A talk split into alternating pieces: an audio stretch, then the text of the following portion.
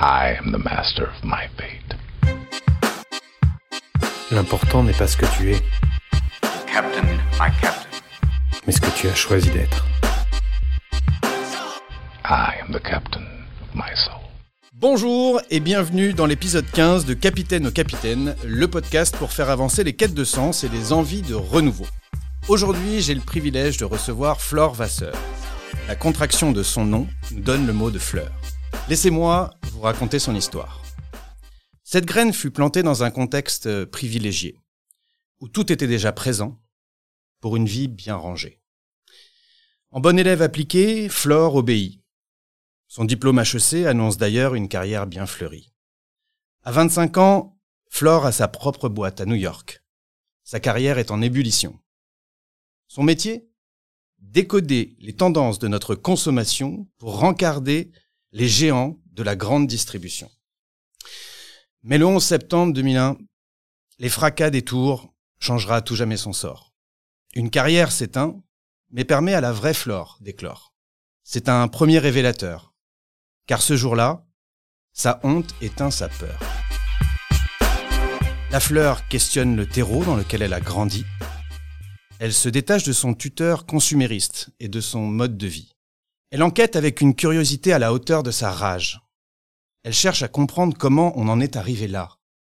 Film après film, page après page. Aujourd'hui, auteur, journaliste, documentariste, la flore a fleuri pour nous offrir ses plus beaux fruits. Elle dénonce la finance mondiale et ses hérésies. Elle met en lumière les lanceurs d'alerte qui défendent nos libertés jusqu'à leur propre perte. Elle promeut l'œuvre des activistes, de ceux qui se battent pour que la vie subsiste. Flore a trouvé sa forêt et développe ses rhizomes pour que demain soit plus serein pour nous et pour nos mômes. Aujourd'hui, elle vient nous partager son parcours de vie. Voici le témoignage authentique et sincère d'une femme accomplie. Bonjour Flore Vasseur. Bonjour, validant. Quelle entrée, merci. bah écoute, ça valait bien ça. Euh, merci, merci, merci d'avoir accepté cette invitation. Euh, tu étais une des premières personnes que j'avais envie d'inviter dans ce podcast. Et voilà, ça fait un an maintenant et euh, ça a pris le temps, mais on est là ensemble. Euh, pour moi, T'es quelqu'un qui s'est euh, déjà déraciné euh, pour euh, continuer la, la, métaphore de mon introduction, euh, pour se replanter dans un dans un environnement qui lui est plus favorable et euh, qui s'est arraché à son destin pour écrire le sien. Ça qui, je crois que ça va être le titre d'ailleurs, inventer son destin. Euh, et j'ai été très inspiré, j'y fais référence par une interview que tu avais fait sur sur le média Thinkerview qui m'avait interpellé. J'avais envie de creuser, donc j'y ferai quelques références. Euh, mais dans cette émission, ouais, on s'intéresse au, parcours de vie, aux, transitions, aux bifurcations et surtout euh, euh, comment rester capitaine de sa vie. D'ailleurs, ce sera mon ma question de la fin. ce sera ton mot de la fin, la conclusion. Mais d'abord, j'avais envie de t'interroger, ouais, sur euh, le parcours intérieur euh, qu'il y avait entre la flore de New York à l'époque et puis la la flore d'aujourd'hui. Comment tu as réussi à inventer ton ton destin? Euh, quelque chose qui m'a beaucoup touché aussi, c'est que tu évoques qu'un des points, on en reparlera, mais qu'une discussion majeure avec, avec ton fils de 7 ans et demi euh, à l'époque euh, avait été un, un grand tournant pour toi. Euh, donc la question de la parentalité aujourd'hui, euh, comment euh, éduquer, comment élever, comment prévenir, euh, tout en protégeant, voilà, vraie question sur ce sujet-là. Ton dernier documentaire s'appelle Bigger Than Us, plus grand que nous, et ça m'a évoqué la notion de spiritualité. On parle beaucoup de religion aujourd'hui et peu de spiritualité, donc ça m'intéresse de savoir comment tu cultives ça toi. Et euh, voilà aussi euh, euh, comment euh, comment tu gères ton rapport au monde aujourd'hui avec tout ce qui se passe. euh, voilà, quelle est ta lecture du monde? Voilà un peu pour les grands chapitres. Ouais, ouais, ouais. On, Extra. peut-être pour trois jours et demi, je sais pas. Euh, en tout cas, on n'est pas à l'abri non plus de naviguer euh, au grand large de l'improvisation, il n'y a pas de souci. Euh, mais ma première question, ce serait peut-être la, la plus banale du monde, mais c'est celle qui a déclenché ton, ton dernier documentaire. C'est euh, comment tu vas? Hmm. Là, tout de suite maintenant, je vais très bien parce que euh, tu me fais l'honneur de m'ouvrir un espace de parole.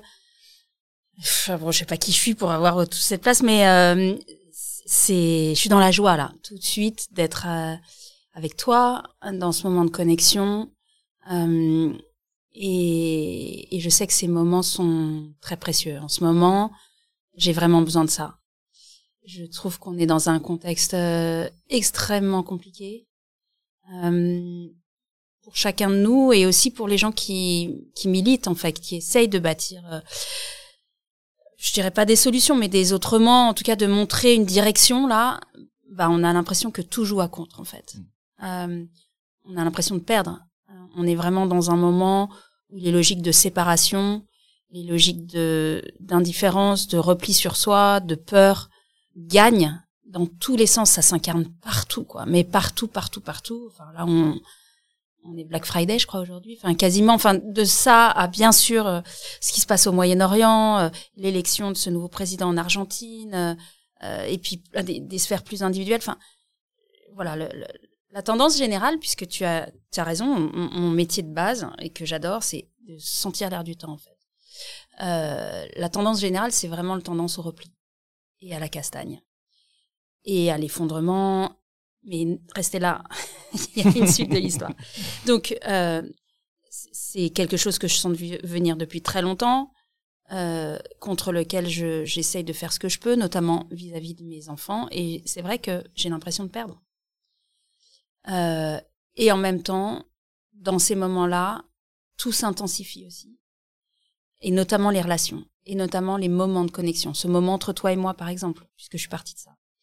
Euh, J'ai l'impression que on vit sur une brèche et, et que il y a, y a aussi cette intensité de vie comme il n'y a jamais eu. C'est-à-dire que tu vis maintenant ou tu vis pas, en fait. Et ce côté euh, ici maintenant, c'est la seule chose qu'on a. Donc euh, ça appelle beaucoup à ça, ça appelle beaucoup à cette. Euh, tu vois, quand je te dis j'ai l'impression de perdre, mais en fait, qui je suis pour croire que je vais changer les choses? Donc ça adresse aussi la question de l'ego, qui est ce truc énorme qu'il faut qu'on dégoupille. Enfin voilà. Et moi, je me le prends tous les jours, tous les jours, tous les jours, parce que j'entends pas la leçon en fait. Et quand je vais mal, c'est ça, c'est que je me dis que j'y arrive pas, mais qui a dit que j'y arriverai en fait? C'est pas le sujet. Il n'est pas question d'essayer d'y arriver. Il est question d'essayer d'être là et d'être présent aux choses. Euh, et je le dis mille fois par jour qu'il faut pas attendre de résultats de nos actions, que c'est un piège, etc. Mais je le, je le fais encore. Donc euh, voilà, tout ça pour dire, c'est une longue. Euh, ça va pas très bien et en même temps ça va super parce que euh, parce que quand tu as dégommé ce ce cette, cette, ce masque qu'est l'ego, bah tu te rends compte qu'il y a la joie d'être là, de se dire tiens on va avoir une super conversation, peut-être ça va aider quelqu'un, j'en sais rien, mais tu sais quoi là on va vivre. Et euh, et si t'es et encore une fois cette injonction à vivre tout de suite maintenant, elle est formidable. Mmh. Et c'est la leçon du moment. Bon, merci. J'ai l'impression que les deux coexistent, euh, un peu comme ce que tu viens de dire, qu'il y a à la fois une accélération dans un sens, mais il y a aussi beaucoup de choses euh, qui émergent de l'autre côté. Euh, il y a cette phrase que tu connais certainement qui dit l'arbre qui tombe fait plus de bruit que la forêt qui pousse. Euh, J'ai l'impression aussi dans ce que tu dis qu'il euh, y a une urgence qu'on se fixe à, à peut-être quand on défend un idéal social ou quand on a une vision d'un idéal social, à, à vouloir euh, bah, le voir euh, de sa vie en fait. Donc on mesure l'échelle du temps à l'échelle de nos vies, alors que c'est quelque chose de beaucoup plus euh, long que ça, le temps long, et que les phases de chaos sont euh, nécessaires, elles sont pas agréables. Mais toi d'ailleurs, c'est d'ailleurs un chaos puisque c'est le 11 septembre, je le disais. T'es presque témoin oculaire, hein, tu vois de, tu vois je tes suis yeux. Témoin oculaire, ouais, ouais. physique, ouais, bien sûr. Est-ce que donc ça, ça c'est euh, comme euh, la crise du Covid, comme tout, tout, ça, ce sont des moments qui nous font réagir, où on s'interroge. Toi, c'est ton cas. Est-ce que juste avant, pour rembobiner, euh, moi j'appelle ça le caillou dans la chaussure, est-ce qu'il y avait des signes précurseurs? Est-ce que déjà tu avais une sorte de ce qu'on appelle parfois une dissonance? Ou est-ce que vraiment euh, c'est ça qui t'a... Euh... Non, j'avais une grande dissonance, mais depuis toujours ouais. en fait. Euh, je crois que je me demande ce que je fais là depuis toujours. Euh, et, et, je veux pas être comment dire euh, irrespectueuse avec euh, avec ma famille etc mais moi je suis née avec un espèce de mal-être euh, vissé au corps en me demandant ce que je faisais là.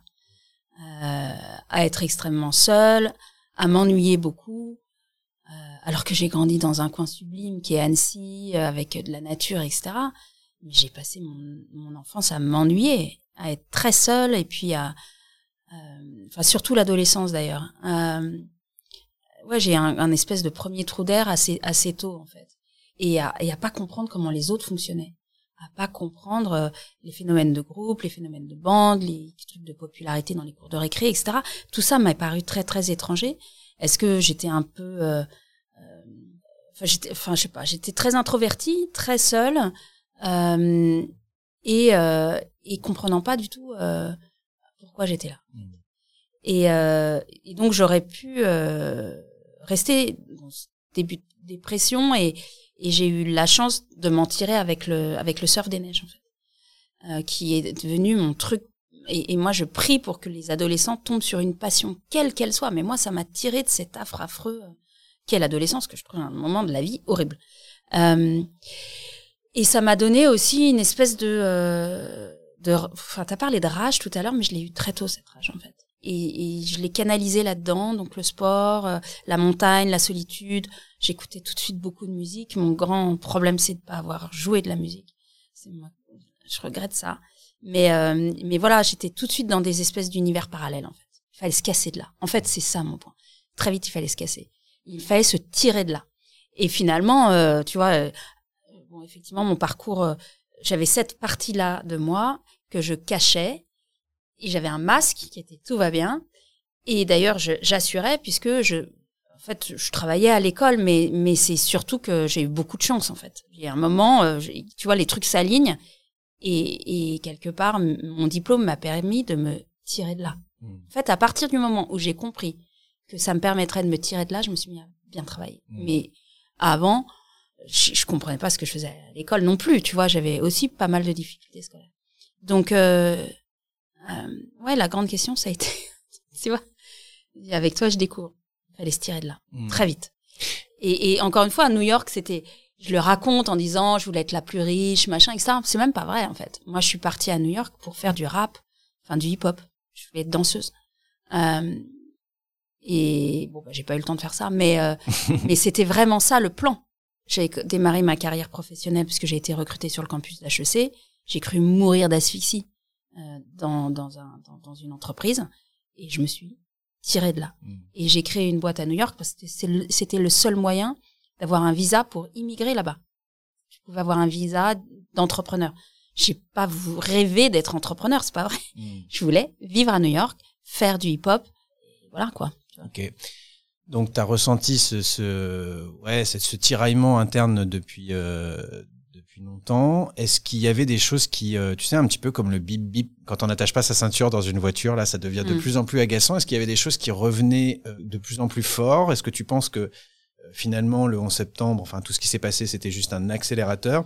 S'il n'y avait pas eu ça, quelle aurait été la vie de Flore sans ça? Est-ce qu'il y aurait eu autre chose plus tard oh bah, J'aurais été une femme d'affaires triste, dure, perdue, dissonante, et je m'effondrerais devant mes films.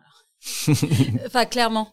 Euh, c'est pas parce que je me donne, mais en fait, mon travail me permet de régler ma propre dissonance. Donc, euh, je, voilà, j'aurais, euh, j'aurais pas fait mieux, quoi. Hmm. Euh, mais je crois que ce que j'avais aussi, le bip bip, c'était quand même une très très grande curiosité pour le monde. En même temps que je me demandais qu'est-ce que je faisais là, forcément, si tu te poses la question, tu cherches. Hmm tu vois. Euh, puisqu'il faut, tu, tu, vois, ou alors t'es tétanisé dans ton lit et tu bougeais pas. C'était pas mon cas.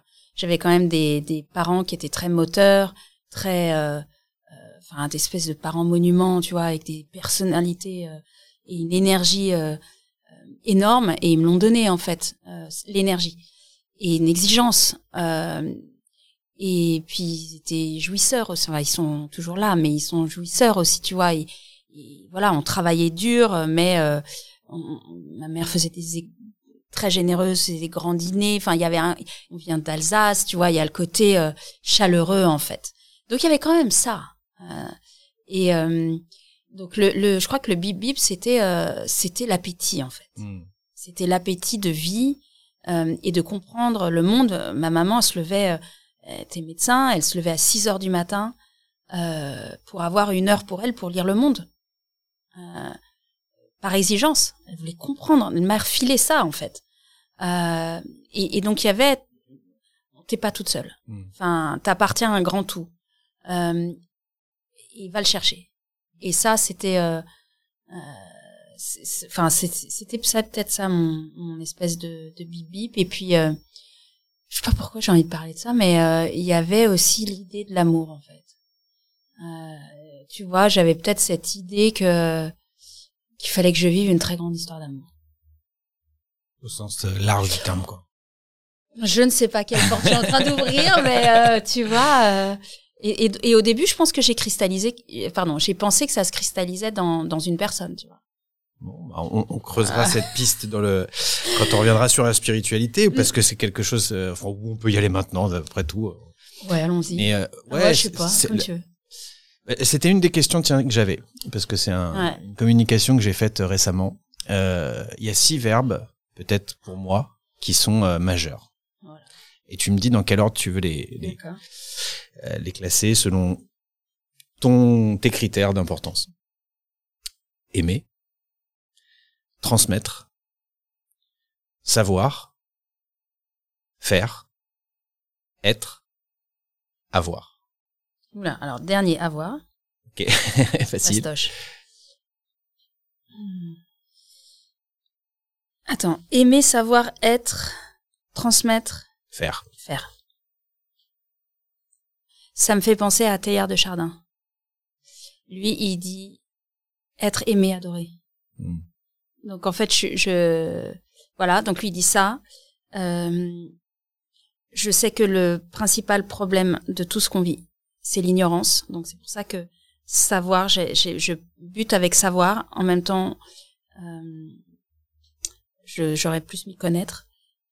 Euh, et euh, euh, aimer, c'est, enfin, je pense que bien sûr, je vais le mettre tout en haut. Donc aimer, savoir, aim- aimer, être, savoir, faire, transmettre et avoir. Tu le mets, mais même pas dans ta liste. Ok. Mais voilà, mais ça c'est un espèce de top 5 euh, qui, qui, qui est vraiment concomitant. Super. Je j'en reviens à ton à ton parcours. Donc ok.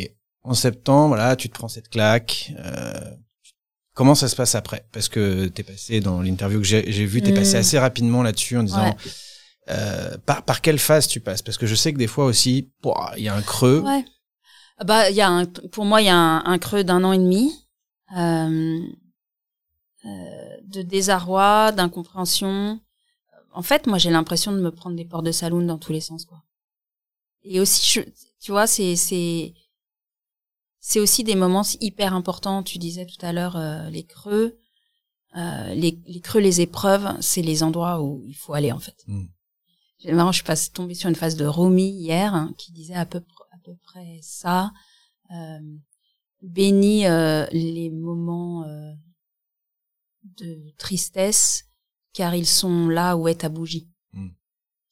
Euh, donc euh, on n'aime pas ces moments-là, mais mais si tu crées, si tu cherches à t'arracher à quelque chose, si tu es porté par euh, l'envie d'être plus que que que cette que ce corps, que cette bah ouais, c'est c'est dans ces moments-là que ça se passe. Et t'as conscience de ça à ce moment-là? Non.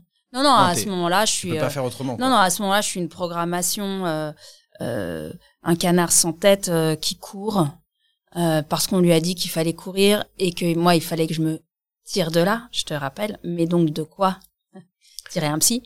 Euh, mais donc, je cours vite. Je cours Donc qu'est-ce qui se passe? Tu quittes New York Tu Je re- mets un an et demi à quitter New York. Ok. Euh, à l'époque, euh, donc j'ai une, entreprise, j'ai des employés, j'ai des investisseurs, etc. Donc je je le fais pas du jour au lendemain. Puis honnêtement, t'as le 11 septembre. Moi, je croyais, enfin, on croit tous que ça va repartir, tu vois.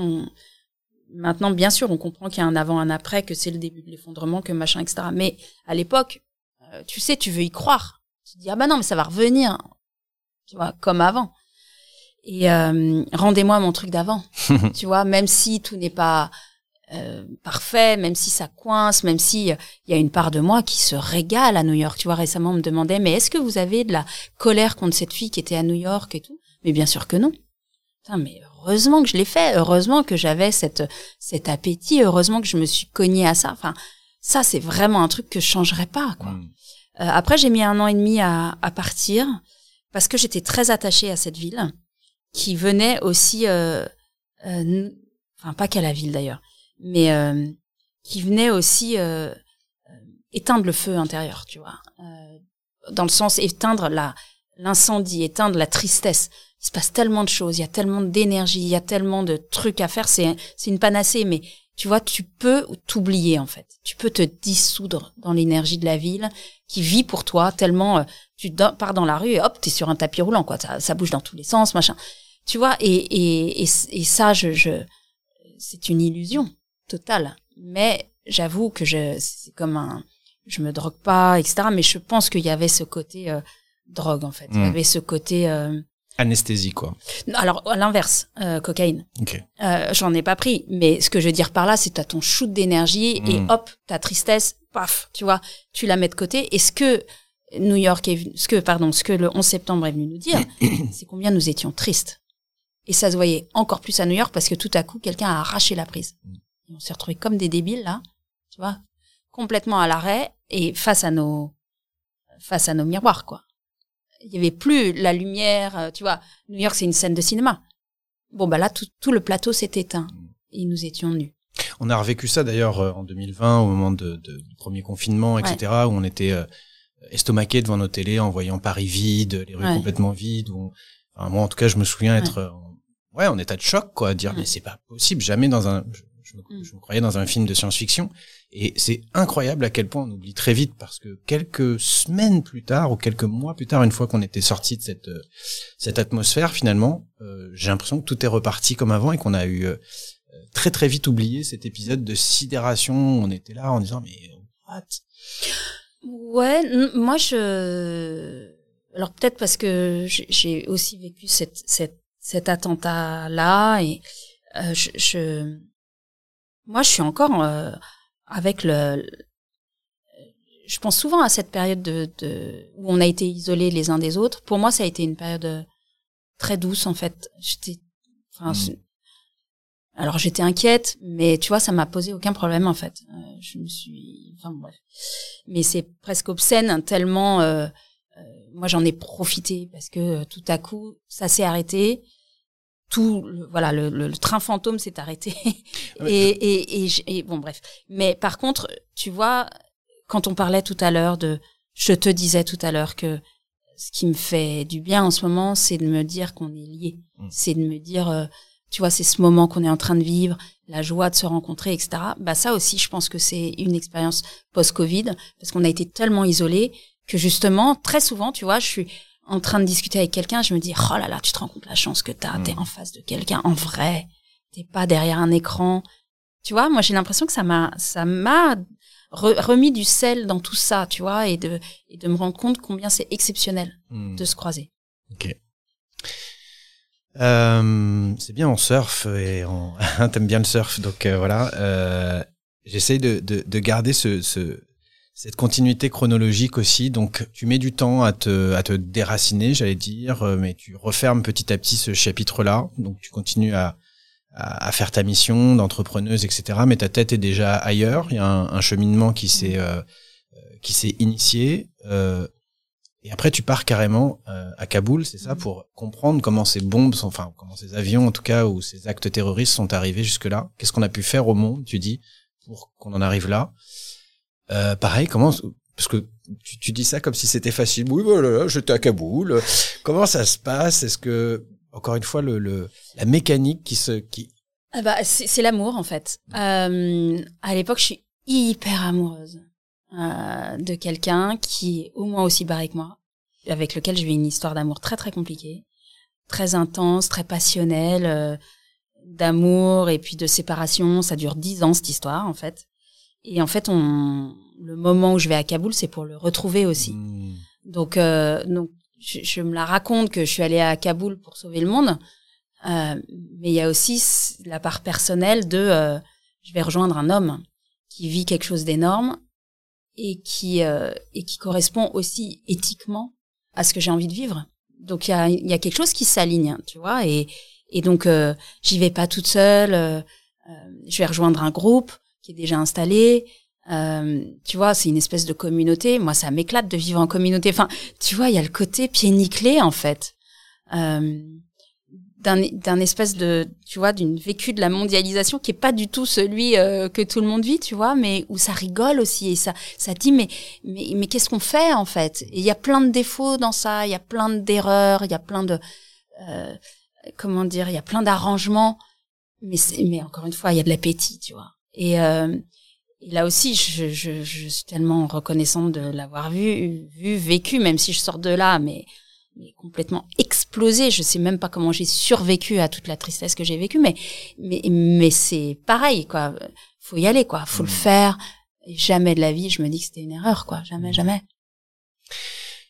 Un truc qui me, une question aussi qui me venait, c'est euh, forcément, ça doit poser des questions à ton entourage, euh, aux gens qui t'aiment, euh, à clair. tes parents, etc., qui Ouais. doivent s'inquiéter peut-être de ce côté un peu hum, déprime que tu as pu avoir, Hmm. dire mais qu'est-ce qu'elle fait?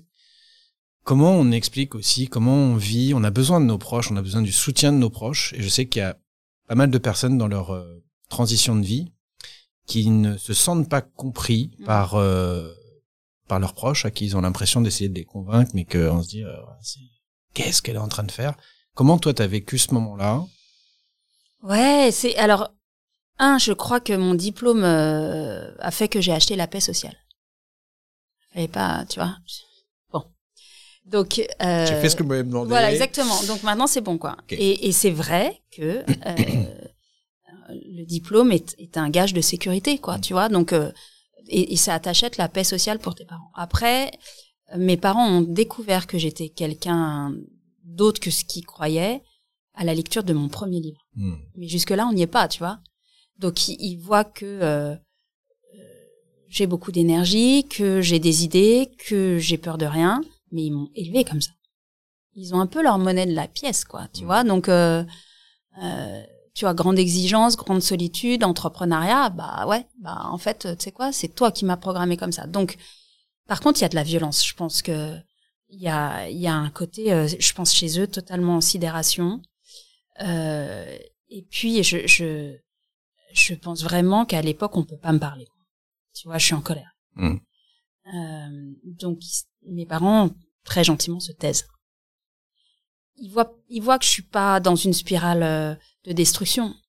Euh, J'y vais, je crée, euh, mais, mais par contre, je hurle déjà sur, euh, tu vois, le, tout le discours ambiant, sur euh, l'Amérique, machin. Mais moi, je suis, en, je, je- là, je suis déjà, et, enfin, je suis très en, c'est la période peut-être de ma vie où je suis plus en colère, tu Mm. vois, parce que j'ai pas encore réussi à, à canaliser, donc euh, et en faire quelque chose. Mais par contre, euh, je, je suis une, je suis une bombe à déflagration, quoi. J'arrête pas d'hurler, euh, je suis infréquentable. Euh, je, je, tous mes potes HEC, je leur, enfin, tu vois, je, suis- je, je suis infréquentable. Je, je, tu vois, je disais tout à l'heure, euh, je suis, je suis dépressive, mais non, en fait. Euh, et surtout quand tu, me- quand on me retire de New York, qui finalement, je te disais, éteint le feu parce que tu as beaucoup plus d'énergie à l'extérieur qu'à l'intérieur. Quand je me retrouve à Paris, tout à coup, j'en ai plus que les gens autour de moi ou que la ville, et du coup, je, je, je la canalise pas et, et je, encore une fois, je suis infréquentable. Donc, euh, pour mes parents, ouais, ça a été, je, je les ai eu longtemps et beaucoup. Alors, je sais pas si je les ai inquiétés parce que c'était aussi, c'est aussi des personnes qui étaient très dans leur travail à eux, dans leur mission à eux. Euh, Peut-être qu'ils sont bien arrangés avec la réalité, ils ont fait comme ils ont pu. Je les adore, hein. Mais euh, Mais de mais c'est vrai que même aujourd'hui, même aujourd'hui, ma maman que j'adore ne comprend pas ce que je fabrique. Hmm. Et c'est vrai qu'il faut faire le deuil de ça. Mm. Euh, passez pas trop de temps à essayer de vous expliquer, euh, tant pis. Ouais. Euh, franchement, il faut d'autres soutiens.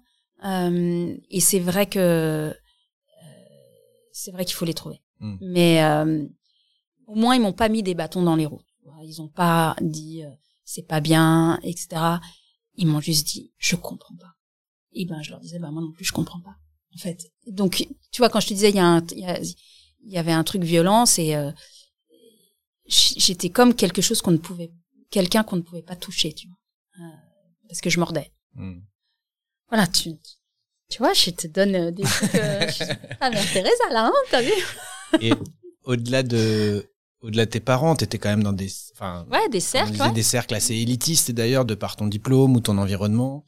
on a toujours envie d'appartenir. C'est dur de s'arracher aussi ou de se couper parfois Mm. de cercle parce qu'on le doit, euh, pas parce qu'on est plus en. Enfin, Hmm. Bah écoute, je, une amie, une amie m'a dit un jour que ouais j'étais quelqu'un de torturé quoi, tu vois, et c'est un grand mot hein ce qu'on Hmm. dit, mais intérieurement, euh, ouais je, je je regardais tout ça avec euh, j'ai enfin sidération en fait.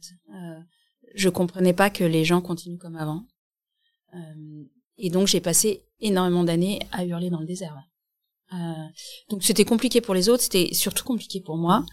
Euh, et finalement, tu vois, le, ma grande histoire d'amour, partir, euh, machin, bah, c'était des bons moyens de surfer l'époque aussi, tu vois. Et cette, euh, ce désarroi, euh, et il fallait, fallait, euh, fallait que j'entende la leçon, tu vois. Fallait que j'entende la leçon qu'il fallait que que je, plutôt que d'hurler sur les autres, que je que je descende en moi profondément pour aller chercher quelque chose de ça. Euh, parce que effectivement, hein, le, le, le parcours euh, d'écriture notamment, enfin, j'arrive pas à me mettre facilement à écrire, tu vois. C'est toujours pour moi une espèce de plongée en eau profonde euh, très douloureuse, quoi. Euh, et donc c'est que quand t'as les deux pieds à terre que tu peux y aller. hmm.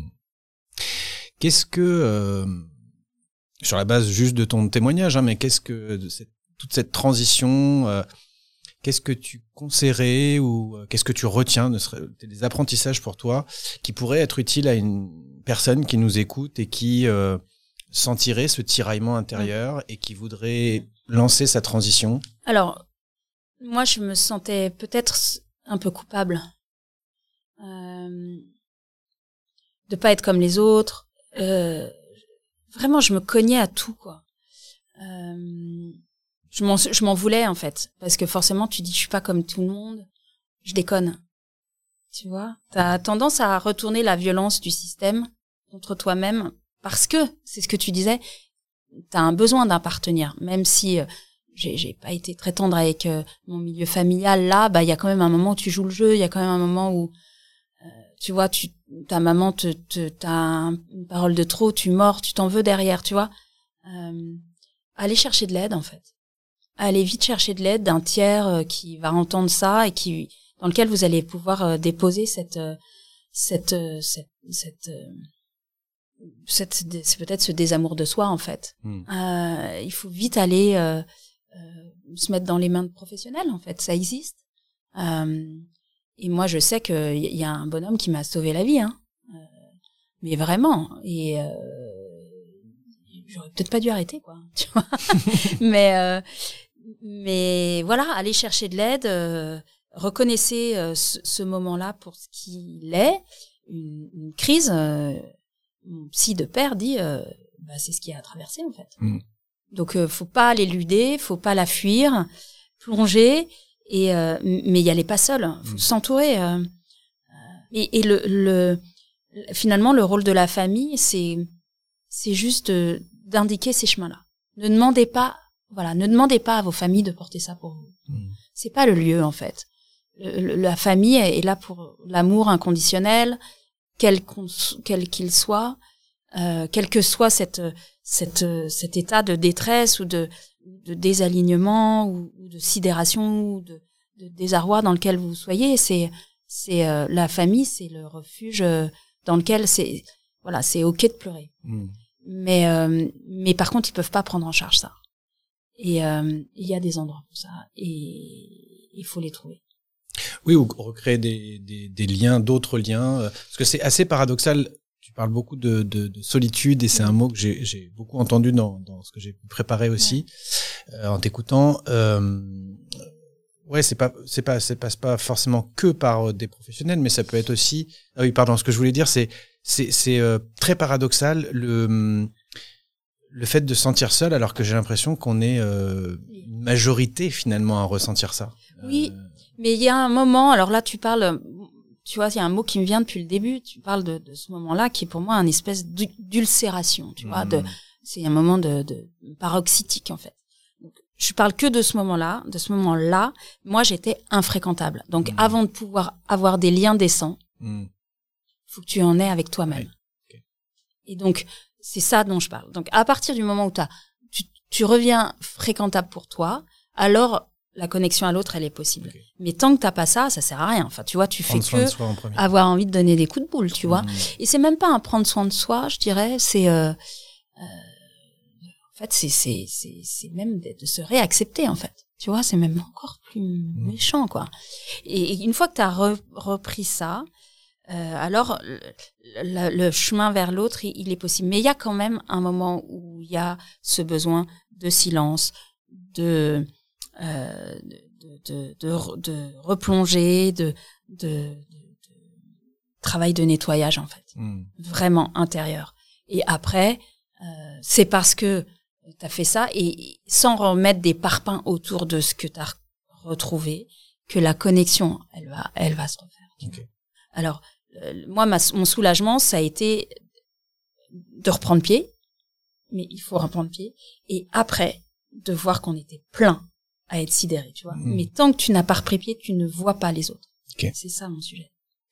Ce que je retiens aussi, c'est que finalement, tu as résolu ce tiraillement intérieur. Bon, c'est un chemin euh, de vie euh, infini, j'allais dire, mais euh, en déplaçant ce que tu avais déjà. C'est-à-dire que tu avais cette volonté de comprendre depuis toute petite, cette, cette curiosité des choses. Euh, tu le faisais d'ailleurs dans cette vie, c'est ce que tu avais choisi. Tu étais curieuse de Mm. comprendre les tendances de consommation et puis tu le faisais pour un autre pourquoi en deux mots. Donc en fait, tu as déplacé, t'as pas changé tant que ça dans ce que tu faisais, tu as déplacé ton pourquoi. Donc ça, ça peut être aussi un, un élément de réflexion pour ceux euh, qui nous écoutent, c'est qu'on n'est pas obligé de tout changer ou de, mais il y a des choses qu'on peut faire différemment. En tout cas, dans ton dans ton récit, c'est ce que c'est ce que je retiens et euh, euh, accepter les moments de bas. euh, les downs, euh, les regarder parce qu'ils nous apprennent beaucoup en fait. Ce sont des messagers. Tant qu'on les a pas, euh, tant qu'on leur a pas fait un gros câlin et qu'on les qu'on essaye de les repousser, ils reviennent un peu plus fort. Et puis quelque part se faire confiance sur c'est ok, ça va aller. Voilà ce que je retiens aussi de de ça. Ouais, en fait, je crois que me concernant, euh, j'avais l'énergie, de l'appétit, de la curiosité. Ce qui manquait, c'était euh, pourquoi faire Pour quelle finalité Hmm. Et tu vois, c'est c'est plus généralement, c'est c'est tu vois tout cette, ce progrès dans lequel on est. euh, Tu vois, tout le monde est surdiplômé, toute cette intelligence. Ouais, mais pourquoi faire? En fait, la question de la finalité. Mm. Donc effectivement, euh, euh, je fais le- quasiment le même métier depuis toujours. J'ai juste changé de, de support, de à qui je m'adresse. Euh, tu vois, mais j'essaie de comprendre la société. J'essaie de comprendre où on va en fait. J'essaie de comprendre où on va. Et euh, donc ça, ça m'a pas quitté, mais pour faire quoi? Hmm. euh, donc effectivement, toutes les personnes qui sont en train de douter de leur chemin, peut-être qu'il y a déjà euh, 80% du chemin qui est, qui est là, en fait, et qu'il y a juste un truc de perspective, en fait. Et de, là aussi, hein, de, de mettre son, son espèce de point sur la table en disant, mais qu'est-ce qui m'appartient là-dedans, en fait? Et ce qui m'appartient là-dedans, c'est à quoi ça sert? Je rebondis sur ce mot de perspective parce que c'est une bonne transition, donc je saisis la, la perche euh, pour parler de parentalité parce que dans ton histoire et euh, il y a beaucoup de choses qui résonnent. Il y a cette discussion dont je parlais, je, je, je redis rapidement donc une discussion avec ton fils de 7 ans et demi, puis tu tu complètes bien sûr si dis des bêtises, mais euh, qui te dit euh, maman ça veut dire quoi la la, la terre va mourir, c'est ça ou euh, voilà. Et qu'est-ce que je peux faire? Et d'ailleurs, toi, qu'est-ce que tu fais? Et s'ensuit une discussion d'une heure et demie où tu prends ça très au sérieux parce que tu comprends que aujourd'hui on parle d'éco-anxiété, mais peut-être qu'à l'époque on mettait pas forcément des mots dessus, mais on comprend qu'il y a quelque chose qui se passe à l'intérieur. Ça t'interpelle. Il y avait dans ce que j'ai retenu aussi dans l'attention et le, projet que tu as eu envers Aaron Schwartz, qui était donc un, lanceur d'alerte. Tu, l'évoques aussi comme un enfant finalement qu'on a laissé tomber. Donc il y a, y a le mot d'amour qui revient, il y a le mot de solitude, il y a le, le lien à l'enfance. C'est encore des choses qui, qui t'émeuvent beaucoup puisque tu dis que dans les projections de Bigger Than Us, il y a plein de, de gamins qui viennent te faire des câlins à la fin et qui, euh, euh, voilà, où ça t'interpelle aussi en disant mais où sont les parents? Euh, Moi, ça m'a aussi beaucoup interpellé parce que je suis un, un vieux jeune papa, comme j'aime le dire. Euh, et ça m'avait ému quand, quand tu avais évoqué cette, cette, cette discussion parce que je, c'est quelque chose que j'avais déjà en moi en me disant, wow, je fais un enfant aujourd'hui dans ce contexte, c'est un choix conscient euh, que je ne regrette pas. Euh, et pour autant, quand elle va me dire, quand elle sera en âge de comprendre, qu'est-ce que je vais lui dire? Mm. Non pas que je me sente coupable de quoi que ce soit, mais euh, on sait des choses et voilà. Donc je me suis perdu dans mon truc, mais c'est pas grave. Euh, c'est quoi être parent euh, aujourd'hui? Parce que c'est une vraie question. Euh, c'est quoi être parent dans le monde dans lequel on vit actuellement? Bah, tu vois, la question de pourquoi faire, elle est essentielle. On est parents, pourquoi faire? Et c'est un rôle, euh, enfin, c'est le rôle le plus important qu'on puisse avoir. Hein. Et c'est d'ailleurs un chemin spirituel. c'est le chemin spirituel. Essentiel. Euh, parce que pour le coup, euh, les enfants sont, nos maîtres, sont nos guides. Tu vois, quand mon fils, il me dit ça à 7 ans et demi, maman, ça veut dire quoi? La planète va mourir et qu'est-ce que je peux faire? Et qu'est-ce que toi, d'ailleurs, tu fais? Tu peux balayer ça d'un revers de main ou tu peux te dire waouh qu'est-ce que je vais faire de ça quoi? euh, et on n'a pas les réponses il y a y a pas de mode d'emploi. Et, et on vit une période dans laquelle il n'y a pas de mode d'emploi. Donc mais néanmoins toi tu as décidé d'être parent. En plus tu l'as fait consciemment. Moi aussi. Donc je prends ce rôle au sérieux. Mais ça veut dire quoi aujourd'hui? Enfin tu- c'est ta question. J'ai pas la réponse. Je je je dis juste que c'est- c'est c'est c'est c'est la, la question la plus importante de toutes quoi. Et ce que je vois beaucoup c'est que il y a cette crise de la parentalité ouais je pense que énormément de énormément de parents ont lâché l'affaire parce qu'il y a les réseaux sociaux parce qu'il faut tu vois enfin mais euh, finalement moi je ne fais que questionner j'en ai beaucoup parlé de mes parents là tu vois je fais que questionner l'éducation que j'ai eue leur rôle comment ils ont été présents pas présents mais qui je suis moi est-ce que je fais mieux?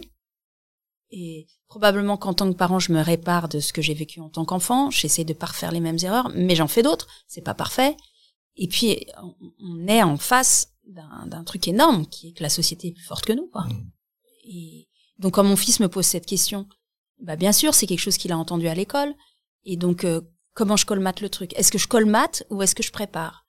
Euh, Là, on il est ado maintenant, on est en plein dans la, la, la, la baston des réseaux sociaux, des baskets, des trucs.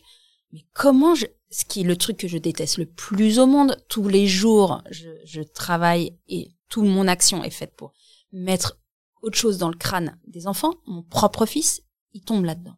Je fais comment? Ça veut dire quoi? Comment je tiens? Est-ce que ça veut dire que ça sert à rien, j'abandonne? Est-ce que ça veut dire que, enfin, tu vois? Hmm. et, euh, et, et là aussi, c'est c'est c'est le chemin, c'est bah c'est l'humilité. Maman, c'est pas parce que tu fais ça que je vais t'entendre. Tu vois, il y a aussi ce truc. euh, donc il y a, mais il y a l'idée, en tout cas fondamentale, je pense, de tenir et euh, d'accepter de ne pas être euh, dans la séduction, euh, d'accepter de ne pas être euh, forcément aimé. Euh, il y a un rôle à tenir en fait. Il y a vraiment un rôle à tenir. Et il y a plus personne qui le tient. Enfin, je veux dire, on est dans un monde où, où, toutes les autorités sont en train de lâcher. Tout ça, ça veut plus rien dire, quoi. Euh, tu vois, l'autorité politique prennent des décisions. Enfin, tu vois, la question de de de la ouais, tu vois, même même au niveau euh, qui considérait ce qu'on n'est pas, tu vois, mais que les citoyens sont des enfants et que les institutions sont des parents. Mais même ça, ça tient pas, quoi. Mm. Plus personne ne tient son rôle. En fait, voilà. Plus personne ne tient son rôle. Ce qui reste, c'est le rôle de parent. Donc, est-ce que nous, comment tu peux espérer que les gens tiennent un rôle si toi, dans ton rôle le plus fondamental, tu le tiens pas? Tu vois? Euh, et, et ça m'amène à, un- à un livre que je suis en train de lire qui est extraordinaire. Euh, qui parle de euh, justement comment tenir aujourd'hui, qui est ma grande question, euh, dans tous nos rôles. Hein. Euh, et lui, il pose quelque chose de assez fondamental et finalement très simple à comprendre. C'est même pas l'idée d'être un bon parent. L'idée, c'est d'être un bon ancêtre. Hmm. Donc, toutes les décisions que tu prends, tout ce que tu fais, tu le fais pour les sept générations à venir. En honorant les sept générations passées. C'est bon, ça, c'est un- une pensée amérindienne, mais, mais c'est aussi fondamental, tu vois, l'idée de te dire, donc, je le fais pour mon fils, puis pour le fils de mon fils, puis pour le fils de fils de, en disant, tu vois, euh, avec euh, cette conviction que la vie continuera, tu vois, mais mais c'est cette cette posture de dire, euh, ok, là tout de suite, je suis en colère, tout de suite par la discussion que je viens d'avoir, je suis en colère de pas y arriver, je suis challengée sur euh, mon amour inconditionnel, comment je trouve de l'inconditionnalité là-dedans, comment je suis cet espace refuge pour lui, alors que je, tu vois, ou elle, alors que je comprends pas comment. Et en fait, tu dis, bah en fait, c'est plus grand que ça. C'est plus grand que ça. Et euh, et être cet espace refuge, moi, c'est ce que j'essaie de faire. Donc, tu vois, c'est cette idée de d'être un espace de sécurité pour que euh, bah, ils puissent vivre leurs contradictions, ils puissent vivre euh, leur euh, aussi ces rites de passage, hein. ces histoires de réseaux sociaux, de c'est rien que des rites de passage en fait. Mmh. Et comment tu fais justement quand, quel discours, quelle discussion vous avez quand il dit maintenant je veux le portable, je veux la dernière paire de baskets, Ouais, je veux ça, bah, quel- comment J'ai eu la chance de pouvoir tenir pendant jusqu'à sa jusqu'à sa quatrième sans téléphone portable. Et il n'y a pas de télévision à la maison, il y a je coupe le wifi, enfin bon bref. Donc j'ai réussi à, à, à tenir ça, mais même en les mettant sous cloche, bah, à partir du moment où tu enlèves la cloche, le truc revient mais c'est comme si tu rien fait. mmh. Franchement, mais je suis contente de l'avoir fait parce que je me dis ça aurait pu être pire, mais mais vraiment ce truc est tellement fort. Mm. C'est vraiment une saloperie organisée, pardon, mais c'est c'est vraiment une une industrie du sabotage en fait. Mmh. Euh, donc j'ai beau avoir tenu, euh, ça, ça revient comme une vague et elle déferle, etc. Donc euh, euh, je je, je m'en sors très mal Euh, et je déraille souvent et, et c'est les dernières choses qui me mettent en colère, tu vois. Euh, et, et j'ai c'est l'endroit où ouais où c'est vraiment l'endroit où je craque très fort. Mmh. Euh, et peut-être que ça craque très fort parce que aussi euh, aux autres endroits je craque pas parce que je je je tiens. Alors sur quoi il faut pas lâcher justement? Tu parlais de tenir son rôle. Il y a des batailles qu'on peut pas gagner, on Bah. peut pas gagner surtout, mais sur quoi il faut surtout pas lâcher à ton avis? C'est Mohamed qui dit ça. Tu survis pas parce que euh, tu penses que ça va aller mieux. Tu survis parce que tu es curieux sur ce qui va se passer demain. Donc moi je m'accroche à cette curiosité là. Euh, je m'accroche à cette euh, aussi à cette pensée dans laquelle je suis enfin cette croyance dans laquelle je, je à laquelle je me reconnais bien qui est euh, ça va passer. This will this will pass too. Et avec mon fils on en rigole hein. c'est-à-dire que euh, ce qu'il faut pas lâcher c'est l'amour. En fait c'est assez simple. Euh, ok il fait ses expériences. Ok ça, mais c'est des petits problèmes tu vois. En plus je, je pardon d'avoir pris autant de temps pour parler de ça c'est que des petits problèmes Mmh. tu vois. Personne se drogue personne ne vole personne ne, ne, ne, ne tombe en tu vois en, en cacahuète. C'est des petits problèmes. Mais je suis là le, le truc qui frictionne c'est euh, ok tu prends la leçon maintenant ou alors j'ai besoin que ça aille plus loin pour que tu comprennes. Mm. donc le truc à comprendre c'est il faut pas lâcher l'amour. Faut pas ch- lâcher l'humour. Euh, et c'est possible s'il y a de l'amour. Donc avec mon fils on peut y avoir des moments de, de, de crise mais ce qui tient c'est l'amour absolu de lui vers moi de moi vers lui. Euh, et ça c'est des années de d'implication de de joie de trucs de machin. Et euh, et de et de tu vois on se, je, me dis bah en fait je vais mettre son doudou sur sur mon bureau. Comme ça quand je m'énerve je vais me reconnecter à son doudou et je vais me souvenir qu'il a été cet enfant avec son doudou C'est génial, j'adore. mais en fait tu vois mais c'est le doudou de qui en fait? Tu vois ce que je veux dire? C'est ne pas oublier ce qu'on a été Mm. et je pense que cette entreprise de de de, de, vraie saloperie dont je parlais tout à l'heure, c'est aussi cette logique de séparation. Ils sont en train d'essayer de mettre de la séparation dans notre propre famille. Remets le doudou. Remets le doudou, remets le lien, remets l'amour, remets la connexion, remets qu'on a été autre chose que ces discussions débiles, mais débiles, qui sont tellement indignes de nous, en fait. En fait, c'est quoi Je crois que ce qui m'énerve, c'est ça. C'est le côté indigne de ça. Mais pourquoi on parle de ça? C'est Mm. tellement minable. C'est tellement médiocre, tu vois. Euh, donc voilà, remettez, euh, remettez les totems, remettez les doudous, remettez du, du rituel, remettez de l'amour. Euh, euh, et, et, et puis quand vous déraillez, comme ça m'arrive très très souvent, demandez pardon. bon, on m'a élevé dans le fait qu'on fallait jamais demander pardon. Bah moi, je demande pardon. Je sais Mm. pas si peut-être ça rend les gens fous, mais de toute façon, tout est fait pour nous rendre fous, tu vois. Donc euh, euh, voilà, je- j'essaye de demander pardon. Merci. Euh, avant que j'oublie, c'est quoi le nom du livre dont tu parlais tout à l'heure et le- The l'auteur? Good Ancestor. The Good Ancestor. Ouais, c'est un nom, c'est un polonais. C'est écrit en anglais. Ok. Euh, je serais absolument pas foutu de c'est crack quelque chose, mais euh, The Good Ancestor.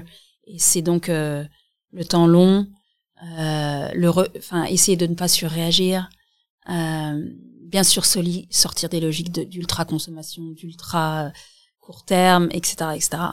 Et quelque chose qui moi euh, me fascine, ouais, c'est ce que dit Snowden.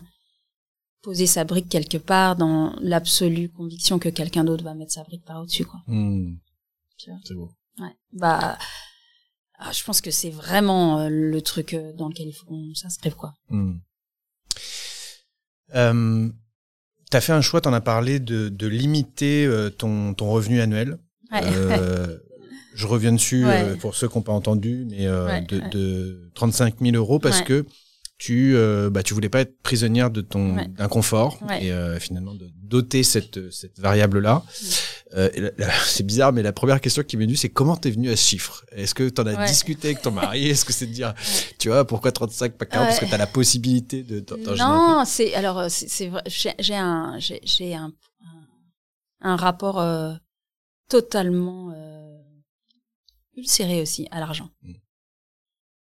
Vraiment quoi. Et là, ça mériterait vraiment quelques séances de psy. J'en rigolais encore. Euh, et donc c'était mon salaire à la sortie d'HEC. Et à l'époque, c'était beaucoup euh, parce qu'on était encore en francs, etc. Et en fait, euh, il y a une part de moi qui veut pas grandir, donc tu vois. Enfin, c'est. Non, j'en ai pas parlé à mon mari d'ailleurs, j'en ai pas. Et puis alors, c'est marrant, je me pff, bon, euh, ça m'aurait pas venu à l'idée. Et c'est plutôt, euh, j'en suis pas fière en fait, tu vois, de ce truc. Je sais pas si c'est sorti dans l'interview. Euh, euh, j'en suis pas fière. C'est un c'est un côté obscur ce rapport à l'argent pour moi. Je m'en méfie parce que je sais que c'est euh, c'est quelque chose qui a abîmé ma famille. Euh, parce que ma famille, c'est une partie de ma famille, c'est c'est disputé à cause de problèmes d'argent. Euh, ça abîme notre monde. Néanmoins, c'est un moyen et franchement, j'en gagnerai un petit peu plus. Peut-être que je ferai plus de choses, tu vois. Donc il y a un côté, j'en suis pas fière de cette histoire. Et 35 000, ouais, c'est c'est c'est c'est le c'est mon salaire à la sortie. Mais en- mais tu sais, c'est c'est- encore une fois, j'en suis pas fière parce que c'est des endroits où je je me piège un peu. Parce qu'en fait, euh, avec un tout petit peu plus, je me ferai moins de trous d'air. Euh, Il y a des fois, je, je- des fois, je me dis, mais ça me sert à me piéger, en fait. Tu vois, c'est comme si euh, je voulais courir un marathon que je mettais pas de chaussures, tu vois. En fait, T'en as discuté avec tes enfants justement que c'était un choix conscient parce qu'ils ont conscience maintenant Ouais. que tu pourrais finalement aussi Ouais, faire d'autres choix. mais euh, mais je suis comprennent aussi ça, ouais. complètement dans un délire total. euh, on part en vacances, si tu veux, c'est open bar, tu vois. Mhm. Enfin, dans le sens, euh, ils, ils, Ils sont pas bridés, ils, ils manquent de rien. Non, non, mais ils, ils vit de façon très très confortable. Mm. Je vis pas à Paris. Enfin, tu vois, j'ai fait des choix aussi qui. Et puis je peux me permettre de dire ça parce que je sais que je serai jamais à la rue, tu vois. Donc, tu vois, je, Ouais, vraiment, je peux pas faire école sur ce truc, quoi. Euh, mais mes enfants, euh, ils sont nés dans une famille où on, on est né en France, dans, dans, avec des parents qui bossent, euh, des grands-parents qui sont là. Enfin, tu vois, encore une fois, c'est pas pobrecita, quoi. Enfin, Hmm. je veux vraiment insister. Et puis, euh, quand je veux dire open bar, je veux préciser, c'est-à-dire que moi, si j'ai de l'argent, je le dépense. C'est aussi pour ça que je ne veux pas en avoir. Je suis, tu vois, je, il me brûle les doigts. il me brûle les doigts. Donc, on part en vacances. Euh, j'ai, j'ai- je, je, très souvent, je suis obligée d'appeler la banque pour lever les plafonds parce que je me retrouve assez vite, tu vois. Et euh, parce que c'est le moment de la joie et c'est le moment où, bah oui, il y a besoin de faire un, un cours de de, de, de, de, de trucs, bah on va le faire quoi. Et puis tu vois, et puis on va aller. Donc le côté euh, vivons. Euh, mais c'est vrai que le reste de l'année, on est dans une forme de sobriété et que mes enfants, du coup, quand je dépense de l'argent, il y a vraiment cette question. Mais maman, t'es sûre? Hein Mais maman, ça va? Mais tu vois? Hmm. Et donc il y a la discussion de. Mais vous savez, euh, il y a cette espèce de frugalité qui me fait plaisir aussi. euh, euh, de leur enseigner que bah oui, si on va aller faire de la planche à voile, bah on va y aller en train. Et puis on va y aller doucement quoi. Et euh, et, je, et je suis aussi capable de le vivre parce que j'ai tellement pris l'avion. Enfin, tu vois.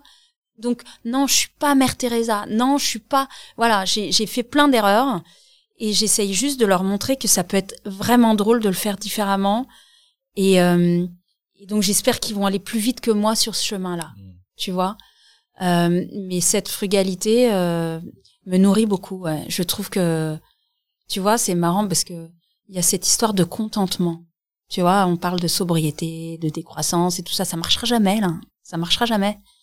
La joie, le contentement, euh, la vitalité, euh, la robustesse, ouais, ça c'est cool. Et en fait, euh, ça t'as pas besoin de beaucoup d'argent. En fait. Hmm. Encore un autre paradoxe de notre, enfin de notre époque, pas peut-être Hmm. pas spécialement de notre époque, mais l'immédiateté, le, Hmm. le, le plaisir instantané, en fait, euh, conscient, présence, etc. Et puis penser au temps long, quoi. A Un autre élastique, je trouve, euh, Ouais. qu'il Ouais, faut, culti- qu'il faut savoir cultiver aussi. Quoi. Ah ouais, tu sais, c'est Einstein qui dit le temps n'existe pas. hein. Mm. Euh, Il y a à la fois, t'as raison, il y a à la fois l'ici et maintenant qui t'appelle à être dans la profondeur, verticalité. Et il y a euh, l'idée de euh, du bon ancêtre, donc de- des générations à venir, et donc de euh, le refus du court-termisme. Mm. Mais en fait, l'ici maintenant, c'est même pas du court-termisme, c'est de la présence. Hmm. En fait, c'est de la question de la Ouais. présence. Mais donc, tu vois, quand je me dis, ben là, tout ce qui compte tout de suite maintenant, c'est la discussion qu'on a. Euh, c'est même pas du court-termisme. C'est, c'est-à-dire que si même la phrase que j'ai dite ne sert à rien, j'ai déjà perdu, tu vois. Ce que je veux dire, la question, c'est qu'est-ce que je mets là-dedans? Et puis, ça va s'arrêter, puis tu vas aller faire autre chose. Mais ce moment-là, il est irrécupérable. Mm. Mais il était là, il est déjà passé. Le truc d'après n'existe pas encore. Le truc qui existe, c'est ta, ta, ta. Par contre, ce moment-là précis maintenant, qu'est-ce qu'on fait tous les deux maintenant pour qu'il compte sur le temps long? Hmm. C'est une, phrase que j'ai écrite récemment pour mon anniversaire, parce que j'ai franchi un cap. J'ai dit le futur n'existe pas, il sera toujours à une seconde de moi, Ouais. Mais je sais qu'il me surveille et qu'un jour il ne me ratera pas. Ouais. Euh, moi, je pense que c'est surtout le présent qui nous rate pas. Ouais. Tu vois, euh, les synchronicités. Euh, comment on réagit à tout ce qui se passe? Je vous ai beaucoup parlé de mon fils, mais voilà, tu vois, et ça, c'est des moments que je rate nettement. Mm. Ça, ça me rate pas, tu vois, putain. Et, et, et donc, mais comment on est, comme, quelle présence on met dans ce qu'on fait, dans ce qu'on est, dans la discussion, dans l'épreuve. Euh, est-ce qu'on est ouvert? Est-ce qu'on est est-ce qu'on est capable d'accueillir ce qui arrive? Est-ce qu'on est capable de saisir ce qui est? Moi, je sais que tous les moments où j'ai marqué des trucs fabuleux dans ma vie, c'est juste parce que j'ai eu l'intelligence du moment. Ouais, vrai. Mais sinon, non, c'est pas le truc, tu vois. Et est-ce que tu rigoles, en fait? Est-ce que tu souris ou est-ce que tu te blindes? Est-ce que tu y vas ou est-ce que tu te renfermes? Et c'est ce truc de Melati à la fin du film Bigger Than Us, ce film, donc, notre film. Est-ce que tu réponds par l'amour ou est-ce que tu réponds par la peur? Tu vois, dans l'ultra présent. Je reprends mon fils parce qu'encore une fois, c'est pas réglé, quoi. Il y a ce truc qui se passe mal. Est-ce que je vais être dans la peur Purée, mais non, mais tu vas pas encore passer X heures. Tu vas faire ça. Est-ce que, est-ce que tu, non, mais non, tu vois, non, non, non, non, non. Ou est-ce que, bon, tu sais quoi, t'as besoin de ça? Et je vais faire le pari que ça va passer. Hmm. Mais je vais mettre une borne. Est-ce que dans l'intérieur de cette borne, t'es OK? Tu vois? Bon, honnêtement, ça serait le truc bien qu'il faudrait que je fasse. J'y arrive une fois sur trois. C'est déjà super. Hmm. L'année dernière, j'y arrivais pas, quoi. Ils en sont où de leur éco-anxiété, solastalgie Ah. euh, Que dalle. Que dalle? Alors, que dalle. Et, euh, et donc, je me dis, est-ce que c'est parce que j'ai bien bossé? Euh, Parce que finalement, il y a aussi ce truc de euh, vivre avec moi, quoi. Quand tu dis que dalle, pardon, c'est qu'ils ont foi en l'avenir, ils ont... Qu'est-ce que ça veut dire pour toi, que dalle? Ils y pensent plus? Alors, c'est... Euh, je pense qu'ils ont... Il y a un truc qui les... Je pense que l'éco-anxiété, c'est pas les mauvaises nouvelles. C'est pas même l'accumulation des mauvaises nouvelles. L'éco-anxiété, c'est le silence des parents. L'éco-anxiété, c'est l'anxiété, c'est d'être seul. C'est d'être seul face à ce qui vient. Parce que dans les familles, ça parle pas. C'est même pas que ça n'agit pas, c'est que les familles ne parlent pas. Il n'y a pas de discussion avec les parents. Donc, dans ma famille, avec mes enfants, je ne parle que de ça. J'incarne ça. Je les saoule avec ça. Ça fait, je, voilà, ça fait cinq ans que je fais que ça. La, la question de mon fils, c'est 50 taf derrière. C'est cinq ans de, de discussions, de présentations, d'aventures. Ils ont aussi vécu un truc énorme à travers euh, moi qui était... Euh, bah, je peux poser une question à ma maman et en fait, ça la met en route. Tu vois? Mmh. Donc, euh, je pense que ça, c'est pas pour me... Enfin, c'est prétentieux de ma part, mais je pense que ça, ça... J'ai j'ai répondu, en fait. J'ai été présente. Donc, je pense que ça... euh, quand je t'ai dit que dalle, il y a ce côté-là, mes parents se bougent. Mes parents sont là. On est là. Mmh. Je pense aussi que j'ai mis deux, trois références dans leur tête. Et que du coup, peut-être c'est pour ça qu'ils peuvent aussi vivre euh, le- le- ce que c'est aussi d'être adolescent aujourd'hui. Mmh. Moi, quand, encore une fois, je vois mon fils, des fois, je me dis, Flore, t'as été la première à collectionner les canettes de coca. Parce que t'avais envie de partir aux États-Unis. La première chose que j'ai faite une fois que j'avais mon diplôme, c'était d'aller vivre à New York quand même. Mmh. Donc, j'ai pas été complètement euh, euh, parfaite non plus sur le sujet, tu vois. Moi aussi, j'y ai cru. Moi aussi, j'ai eu envie d'être dans ce truc-là. Donc, qui je suis pour dire à mon fils, t'as pas le droit de le vivre? Tu vois? Mmh. Qui je suis pour dire, fais le chemin que j'ai mis 50 ans à faire, quoi Tu vois? Donc, il y a aussi la question de l'humanité, l'humanité, l'humilité. Quand je te disais, les enfants, c'est être parent, c'est un chemin spirituel. C'est aussi de se dire, euh, je suis pas tout, quoi. Je suis pas tout et, euh, je suis même pas grand-chose, quoi Mm. face à ce truc, mais même ce pas grand chose, faut que ça tienne. Donc euh, il y en a ma fille euh, veut être veto. Euh, elle a la connexion à la nature, aux animaux et et elle et elle est portée par ça et, et je trouve ça fabuleux. Et mon fils, il y a encore un peu de questionnement quoi. Et euh, enfin, il y en aura même beaucoup beaucoup, mais euh, mais dans les deux cas, je sais que c'est deux magnifiques personnes. Mmh. Et donc, ok, la, la société est en train de faire son travail de sape, mais faut tenir. Mm. Et euh, j'ai foi en eux. Ouais.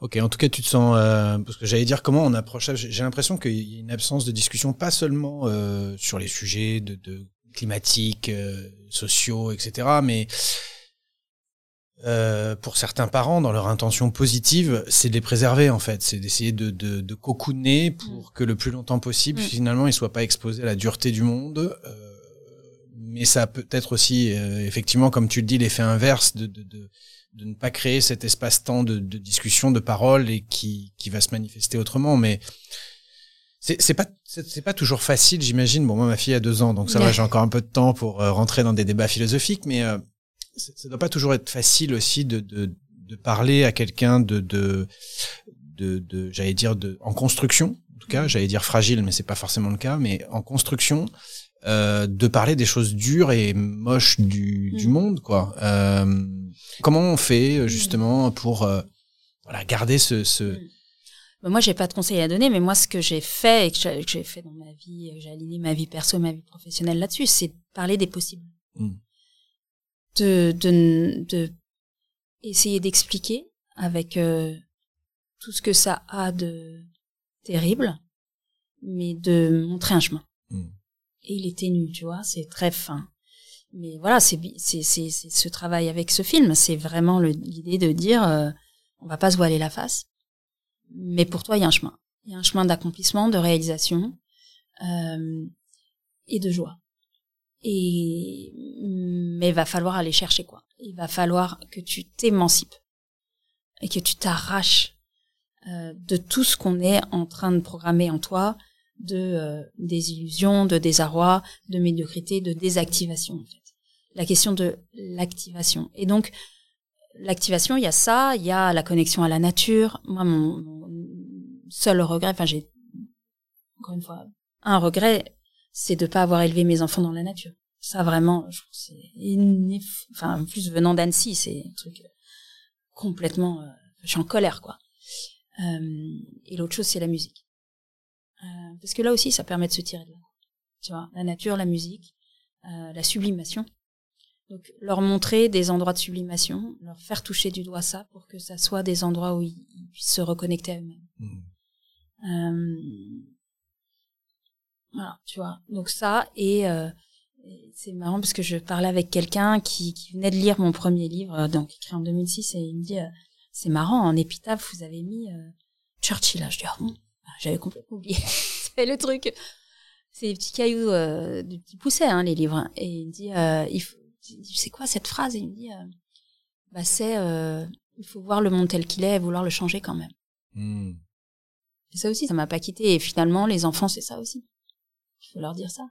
C'est ton monde. C'est ton monde et, et donc quelle, quelle place tu prends? Et puis, ce que je voulais te dire depuis tout à l'heure, dans quelle équipe tu joues. Et il y a clairement deux équipes. Donc plus cette équipe dans laquelle toi et moi on est, etc., elle est joyeuse, c'est, est, Ce serait quoi ces deux équipes euh, ah bah, il y a la, il y a la peur et l'amour. D'accord. Il y a la peur et l'amour, il y a, il y, a le, il y a le confort et il y a l'humanité. Il y a enfin, clairement, il y a deux équipes. Mm. Euh, et c'est pas facile d'être toujours dans l'équipe euh, de l'amour et, et, et, l'humanité, mais euh, ah mais moi c'est un soulagement d'y être. hein. Et c'est, enfin j'ai jamais été. Tu vois, tu me tu me parlais de New York, tu me parlais de tout ça. Autant je suis très contente de l'avoir vécu, autant je retourne pas dans cette équipe. Mm. Mais jamais quoi. Et je les regarde. euh, avec tendresse, mais euh, mais ma mon seul euh, bâton de pèlerin, c'est d'être là-dedans, quoi. Tu Ouais. vois, ma seule euh, ma seule parade, c'est d'être là. Et une journée ratée, c'est une journée où j'ai été dans la peur et dans le confort. Ça m'abîme même physiquement, tu vois. Je suis ni pour ni contre, comme Mm. disait Coluche, bien au contraire. Non, j'essaye de, de, de faire gaffe. Je suis à la fois d'accord et à la fois j'essaye de faire gaffe à cette vision euh, dichotomique, tu vois, qui peut amener au. euh, je, je crois que les deux cohabitent et que c'est ok aussi, tu vois. Je crois que, enfin, j'essaye de. M- ouais. Il y a beaucoup de gens qui me réfléchissent sur la peur en me disant oui, je suis pas d'accord, la peur, ça peut être un moteur. Tu vois, Camille, Étienne, que j'adore, elle a fait tout un truc sur la peur en disant que c'est une force propultrice, propul... Bon, je sais pas comment dire. Motrice, on va dire. C'est peut-être vrai, pas pour moi. Mm. Pas pour moi. Enfin, euh, et, et peut-être c'est pour ça qu'elle vient souvent me chercher. Mm. Parce que, c'est- Ce que je veux dire, c'est que la, bout, peur, pour moi, enfin, c'est comme les émotions, tu vois. Euh, Émotion, c'est ce qui nous, effectivement, euh, il y a le mot motion, le mot mouvement, tu Mm. vois, dedans. Et euh, Ah, mais c'est pas une bonne c'est un messager. Oui, c'est un...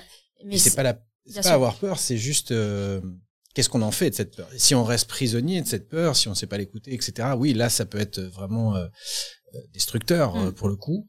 Euh, D'ailleurs, tu as cette citation qui dit, euh, enfin, c'est quelque chose que j'avais entendu.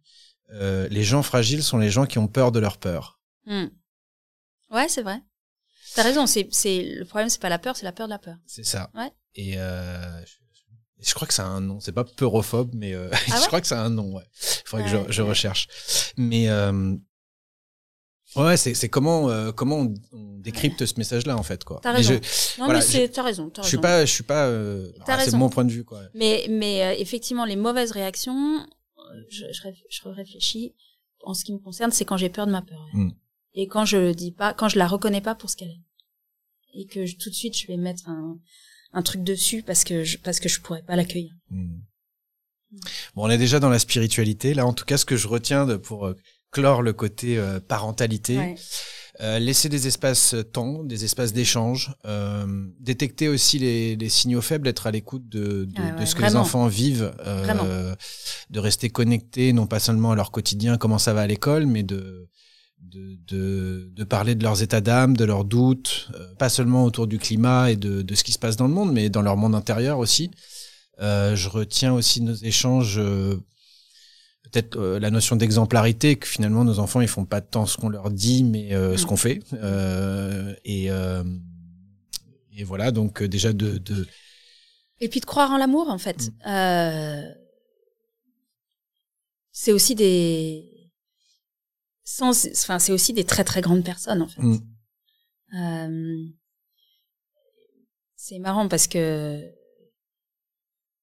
nous, on a l'impression adultes qu'on est multifacette, qu'on a plein de contradictions, qu'on peut être ci et ça, mais eux aussi. Quoi. eux aussi, et ça peut être des petits démons et des anges, ça peut être euh, des, des gros égoïstes et, et, et, et des personnes avec euh, grand état de, de qualité d'âme énormément, ça peut être des raisonnements complètement sous, enfin, ras les pâquerettes, et puis c'est fulgurance extraordinaire.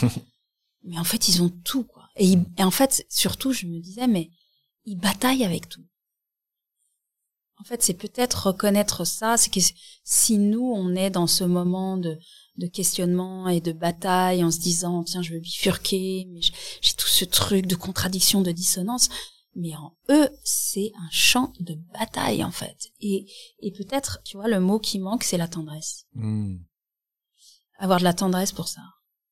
Remettre de la tendresse partout. Et c'est le doudou, quoi. Je te dis encore une fois, pardon. Mais ce truc de, allez, reconnectons-nous à ça. Nous avons été aussi ça. Remettons de la paix, remettons de la tendresse, remettons de l'amour. Regarde, ce qui essaye d'être en train d'être passé, c'est qu'on se sépare. Comme tout ce que la société est en train de nous dire. Ah non, tu sais quoi? Nous, on est une cellule. Elle est indestructible. Tu vas reposer ça. Euh, on a déjà bien entamé le, le- le chapitre spiritualité finalement parce que on a ça a été un peu présent tout au long de, de, de l'échange. Euh, comment tu la cultives? Comment tu l'entretiens? Alors, euh, Déjà, ce serait quoi ta définition de la spiritualité? Parce que tu as ce Ouais. film Bigger Than Us. Ouais. Je, je te donne la mienne peut-être ouais, et puis tu, tu. Euh, on parle beaucoup, c'est, c'est, je l'apprends de Frédéric Lenoir, tu vois, j'avais beaucoup aimé sa, sa formulation. Il disait que euh, la différence entre la religion et la spiritualité, parce qu'on ne connaît pas de civilisation sans religion, et c'est un sujet qui est, voilà. Mais donc la, la religion, c'est la dimension horizontale qui nous unit euh, et qui nous réunit autour de croyances, euh, voilà, dans lesquelles on se reconnaît. Donc c'est l'appartenance, avec tout ce que ça a de bon et de moins bon. Et la spiritualité, c'est la dimension verticale de individuelle, personnelle, euh, qui nous relie à quelque chose qu'on appelle comme on veut euh, et qui nous relie, euh, voilà, qui nous élève spirituellement. Toi, tu l'appelles comment justement? Ce Vas-y. grand tout? Bah, c'est Bigger Than Us, ouais, c'est, quoi, bien sûr. Écoute, pour moi, c'est le soulagement d'appartenir à quelque chose de plus grand que moi. Mais je le dis mal, en fait, parce qu'en fait, je sais pas mettre des mots là-dessus, alors que c'est tout mon travail. C'est un truc de dingue, c'est-à-dire que, tu vois, tu me fais parler sur le 11 septembre, finalement, là, c'était, ce que j'ai découvert là, c'est l'urgence absolue à s'élever au-dessus de cette réalité matérielle qui nous emprisonne et qui fait de nous des êtres tristes. Euh, et c'est là en fait que tu vois le premier truc arrive, mais je le conscientise pas, tu vois. Je, je, et puis surtout j'ai une espèce de, de programmation interne qui me fait me dire ah là là c'est naze, tu vois. Euh, euh, t'es une hippie, tu vois. J'ai plein de jugements négatifs qui se mettent là et puis plein de, de, de, de- justement parce que je fais pas ce distinguo entre la religion et la philosophie, non et la spiritualité pardon. Et il y a aussi la philosophie. Bah, c'est le chemin que j'allais prendre. Euh, je, je refuse. Donc je vais aller lire les philosophes. C'est encore autre chose. Hmm. Je vais, je vais m'intéresser à la psychanalyse. Je vais pas aller, je vais aller sur le moi, moi, moi, moi, moi, moi, moi. Tu vois, je vais aller sur le petit moi, je vais aller sur l'ego, je vais aller. Oh là là, tu vois, je... Qu'est-ce que, enfin, c'est pas une perte de temps, mais mon Dieu, prends l'ascenseur, quoi. Mm. Tu vois, prends l'échelle. Et euh, donc j'ai j'ai du mal à, à, à le, à le, à mettre des mots, mais je sais très vite que ce qui me sauve quand je fais cette énorme dépression après Kaboul, c'est les livres, c'est l'écriture, c'est les poètes. Donc c'est pourquoi? Parce que c'est bah, c'est le chemin spirituel en fait. Hmm. Ils le disent pas, tu vois. on- parce que encore une fois, dans, dans nos sociétés, c'est connoté tellement, et on a encore tellement de de- d'a priori complètement euh, négatifs là-dessus, alors que c'est d'une, c'est le chemin quoi. Et euh, donc je mets beaucoup de temps à accepter, et même là, tu vois, j'arrive pas à te donner une définition, j'arrive pas à t'en parler simplement, que ça fait partie intégrante de que c'est que c'est ma vie en fait. Hmm. Et, euh, et j'arrive pas à endosser ce rôle. Par contre, je la cultive euh, d'abord avec les livres, moi-même en me mettant à écrire Mm. et en vivant ces moments de transe, euh, littéralement euh, euh, dans l'écriture de romans, etc. Et qui sont aussi de de l'ordre de la fuite. Tu sais, euh, quand je te disais, j'avais qu'une envie, c'était de me tirer de là. Mais l'écriture, c'est le meilleur moyen de se tirer de là. C'est-à-dire que t'as une vie, t'as un truc, mais tu te tires de là avec l'écriture, l'imagination, la création, etc. C'est encore une façon de partir.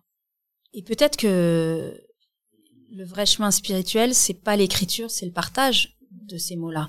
C'est ce que je vis avec Bigger, qui n'est pas seulement l'écriture du film, la réalisation du film, mais le travail maintenant depuis deux ans d'accompagnement du film, Mm. de aller en salle, de tu vois, de cinéma avec des jeunes, et pouf, on est parti dans un moment de discussion, et je ne sais pas ce qui va se passer. Mm. Et, et, tu vois, bah, c'est peut-être ça ce que je fais, tu vois. Euh, mais ce qui me fait penser que c'est juste, c'est que j'en tire beaucoup d'énergie. J'en tire beaucoup de joie, j'en tire beaucoup de... Je suis plus là, quoi. Enfin, tu vois, c'est plus moi, c'est c'est clairement pas moi.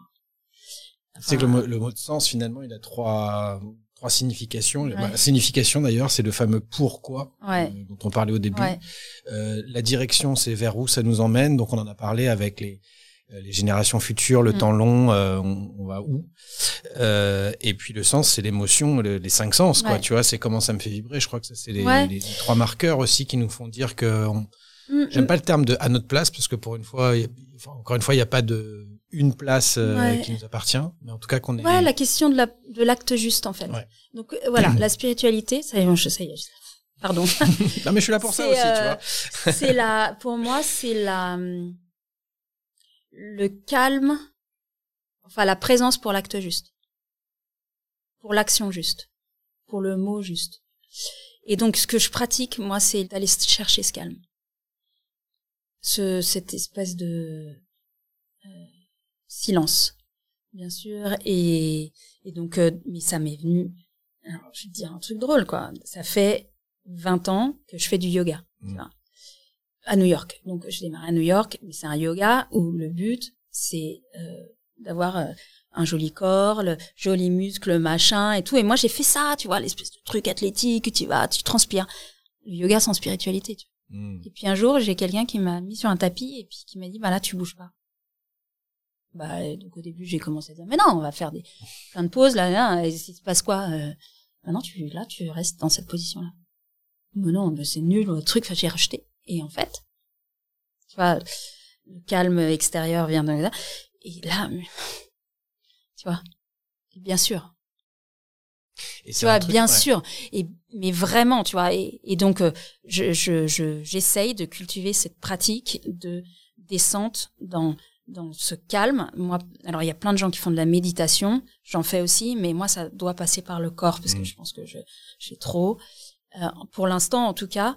Et euh, et, et, et donc, je je- j'ai besoin de ça pour euh, pour pour bien réfléchir en fait et pour être pour être juste après à ma place et dans cette présence, tu vois, et c'est et c'est pas Einstein quoi, c'est pas du tout ça, mais c'est juste répondre à la question de mon fils. Mm. Juste, je suis tellement, je me remercie tellement d'avoir été là, tu vois. Et, et peut-être que pour un moment où j'ai été là, j'en ai planté 50, c'est pas grave, tu vois. Mm. Et euh, la question c'est d'avoir eu ce moment-là et, et d'en avoir fait quelque chose.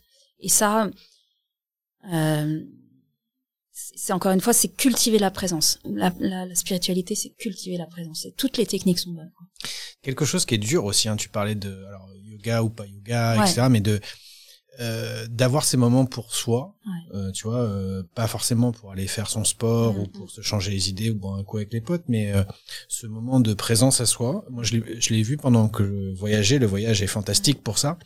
Euh, où t'as euh, des fois ça arrive en Amérique du Sud t'as euh, 20 heures de bus tu vois et puis t'as pas forcément de quoi recharger et là tu te retrouves sans ces fameux outils digitaux dont on parle parce Mm. que aujourd'hui c'est ça on a cinq minutes on ne prend pas pour nous on va regarder notre smartphone je suis le premier à le faire donc je suis pas moralisateur là-dessus mais de créer ces moments de vide en fait ces moments de c'est ça qui nous reconnecte à nous Mm. et c'est pas facile quoi Mm. toi tu le fais aussi tu te prends des des, des sortes de retraites euh, euh, pas au sens euh, Mm. justement spirituel du terme mais des une après-midi ou euh, un truc pour toi ou En fait, je vois bien que je suis pas immune à tout ce que la société nous donne hein, euh, et nous propose. C'est-à-dire que tout ce qu'on, tout ce qui est fait, notamment, je reparlais des réseaux, etc., c'est remplir le vide. Mm. On fuit le vide, alors que le secret est dans ce vide.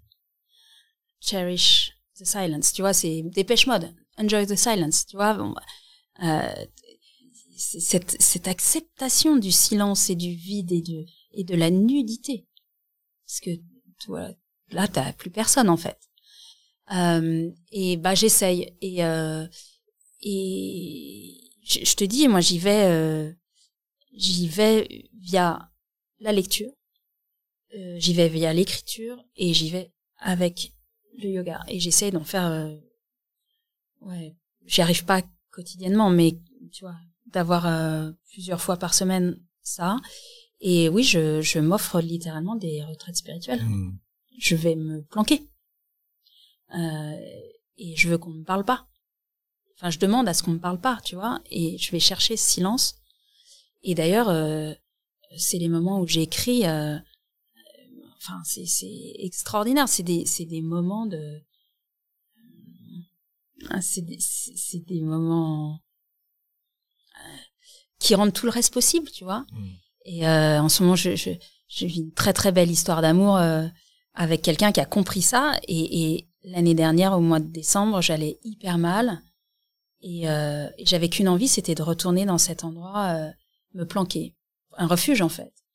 Et en même temps, je, je démarre cette histoire d'amour. Et donc, tu te dis, bon, euh, toujours cette tension entre l'autre, toi, tu vois. Et puis, euh, et en fait, cette personne euh, sentait que j'étais euh, dans ce moment d'ulcération où j'avais, je suis infréquentable. Une boule de feu, quoi, tu vois. Pas me parler et tu démarres une histoire, donc tu vois. Flore, il y a un moment, tu vas y arriver, tu vois, à être avec quelqu'un sereinement, tu vois. Et l'intelligence de cet homme, ça a été de, de me tendre un, un- on se retrouvait, il m'a, il m'a pas parlé, il m'a tendu un morceau de papier. Et il m'a écrit, euh, pendant 24 heures, il n'y a pas un mot. On se tait. On passe 24 heures en silence. Donc, si vous êtes en couple et que ça va pas, offrez-vous 24 heures ensemble, en silence. Mais ça, je te jure que ça sauve la vie. Hmm. Et, et c'était les, les mais notre histoire a démarré là. Enfin, je veux dire, c'était tellement intelligent, tellement adorable en fait, et tellement dans la dans, dans l'acceptation de ce qu'est l'autre que tu ne peux pas régler. Tu vois, tu ne peux pas être l'autre. Mais quel espace tu fais à l'autre Et d'ailleurs, ça m'amène à cette définition extraordinaire de la relation. Je cherche quelqu'un qui va prendre soin de ma solitude. Mais quand on te vend quand on- tu vois tout ce qu'on te vend sur l'amour, euh, les voyages, le, le- tu vois tout ce qu'on te dit. de- Enfin, Mm. pardon pour les voyages, mais tu vois le, le trip de l'amour parfait. Le, mais, mais c'est à rebours de tout ce truc de romantisme à la noix, quoi. Juste prends soin de ma solitude, s'il te plaît. Ouais, je, me dis, euh, ça c'est ça, c'est la spiritualité, tu vois. Ça c'est vraiment, t'as compris que, quelque chose, quoi.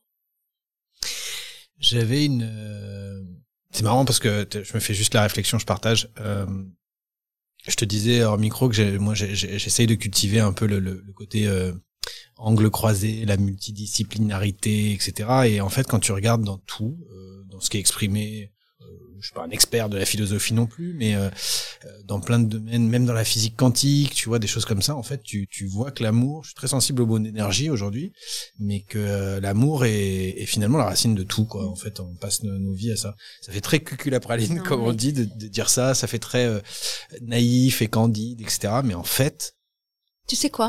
Quoi. cette histoire de projection candide, machin, que ça, ça fait partie des obstacles qui sont Mm. faits, qui sont mis en place par la société pour que tu n'y ailles pas Mm. et que tu n'aies pas accès à ça. Tu vois? Mais bien sûr, enfin, c'est une construction. C'est c'est Einstein d'ailleurs Ouais. hein, qui le dit. Hein. Il dit aussi je est une énorme mascarade. Il n'y a pas de je Mm. parce qu'on est tous liés. Et, ce lien, c'est l'amour. D'ailleurs, il y a ce truc, euh, je pas tout à fait lié, mais ça me fait penser à ça. Euh, tu connais le triangle de l'inaction? Vas-y. Non. Moi, je l'a- je l'appelle le, le syndrome Lolita. C'est pas ma faute à moi. Euh, Il y a les individus. Euh, c'est le, le fondateur, je crois, de, de la fresque du climat qui est venu avec cette analogie-là. Euh, Il y a les individus qu'on peut appeler consommateurs dans notre schéma actuel.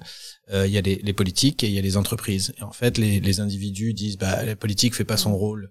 Ils me protègent pas et voilà, c'est de la faute des politiques. Les politiques disent mais attendez, vous vous rendez pas compte, il y a les lobbies, il y a la pression du- de l'économie qu'on peut pas faire parce que et les entreprises disent bah attendez moi je réponds à une offre, hein, c'est qu'il y, y a des individus qui demandent ça, mais que finalement tout le monde se renvoie la balle. Ouais, ouais.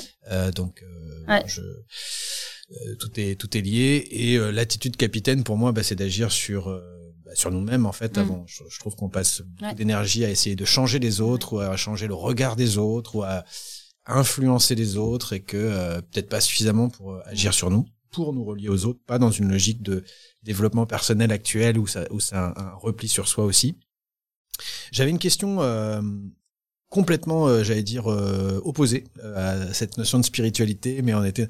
Comment tu t'informes Euh, je- Mm. Tu as dit que tu n'avais pas la télévision. Mm. Euh, ça reste quand même important de rester lié aux. Ouais. aux- comment tu, c'est quoi les médias Comment tu, voilà, comment tu restes connecté à l'actualité? Alors, euh, j'ai deux sources. Alors, je, lis les sites d'infos, etc. Hein, et puis, je me suis, je me rends compte que il y a toujours un moment où l'info que tu dois avoir euh, arrive à toi. Mais euh, selon là où j'en suis de mon travail, ça dépend. Mais là, disons que je suis pas en train d'écrire un bouquin, donc je je m'abonne à, je suis abonné à Courrier International. Mais s'il vous plaît, abonnez-vous à Courrier International. C'est juste extraordinaire.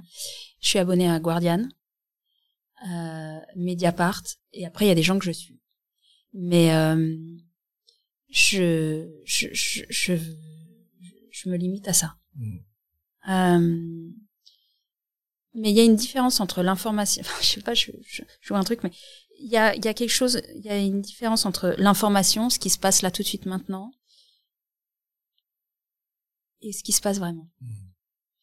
Et, et donc, tu vois le recul d'un courrier international qui te fait, donc c'est un hebdo, un espèce de recul sur la semaine avec des voix du monde entier. Euh, je trouve que c'est, on est beaucoup plus dans quelque chose qui est lié à du fond. Intéressant.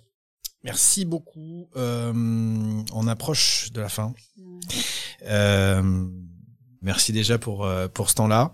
Euh, Peut-être trois trois trucs, c'est mon côté Thinkerview, mais pas forcément Mm. des bouquins. Euh, trois trucs qui t'ont inspiré, que tu trouves. euh, ça peut être un- une vidéo, un documentaire, ça peut être un film, ça peut être un lieu, ça peut être euh, voilà trois trucs qui euh, que tu conseilles de, de de regarder, de lire, de de de, de visiter, de découvrir, euh, que tu trouves inspirant.